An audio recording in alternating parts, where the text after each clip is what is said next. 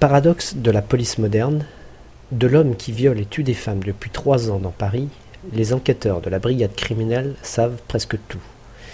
Ils possèdent ses empreintes digitales et son code génétique. Grâce à un témoignage, ils connaissent son apparence, sa façon de parler et d'aborder ses victimes. Il ne manque que son nom. Les débuts de l'enquête remontent au 10 décembre 1994. À cette date, un homme violente et égorge Agnès Nischkamp, une architecte d'intérieur, à son domicile proche de la rue du Faubourg Saint-Antoine. Le 16 juin 1995, il s'attaque à une étudiante habitant rue des Tournelles, qui, par miracle, lui échappe. Le 8 juillet de la même année, Hélène Frintin, une autre étudiante, n'a pas la même chance. On la retrouvera tuée de manière identique dans son appartement du faubourg Saint-Martin. Les enquêteurs établissent alors que le tueur en série est un homme d'une trentaine d'années, mesurant entre 1m75 et 1m80, pesant environ 80 kg.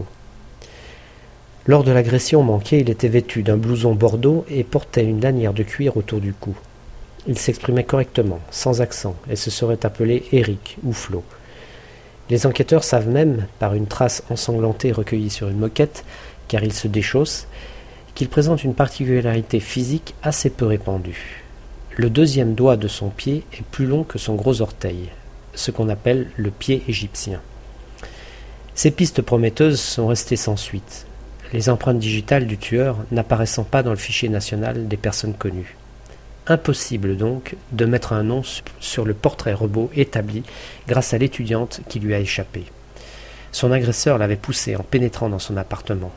Il l'avait ensuite attaché, déclarant qu'il était en cavale et qu'il ne lui ferait pas de mal. Pendant qu'il montait éteindre une lumière à l'étage supérieur de son duplex, la jeune fille était parvenue à défaire ses liens et à sauter par la fenêtre. Après le 8 juillet 1995, mort de sa troisième victime, Éric Flo cesse de faire parler de lui. Les enquêteurs de la brigade criminelle ont émis comme hypothèse, entre autres, qu'il aurait pu regagner un pays du Maghreb. Le cauchemar a repris le 23 septembre dernier.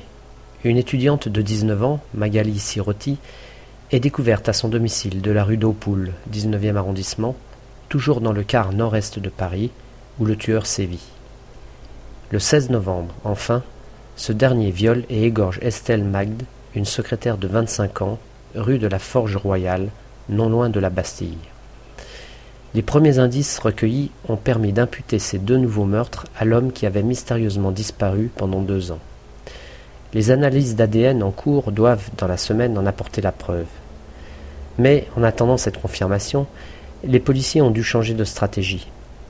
Ils espéraient dans un premier temps, en privilégiant le secret de l'enquête, parvenir à arrêter le tueur sans lui donner l'alarme, ce qui revenait à le neutraliser définitivement.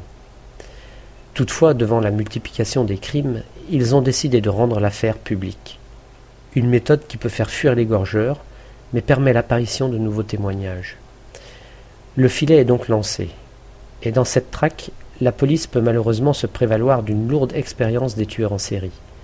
Outre Francis Holm, une dizaine de meurtres, ou Thierry Paulin, 21 vieilles dames assassinées à Paris entre 1984 et 1987, ces hommes ont déjà mis fin aux agissements de Mamadou Traoré, un tueur à main nue, cinq agressions dans la capitale, de Patrice Allègre, cinq viols et quatre meurtres en France, ou encore de Rémi Roy, quatre agressions contre des homosexuels rencontrés par Minitel.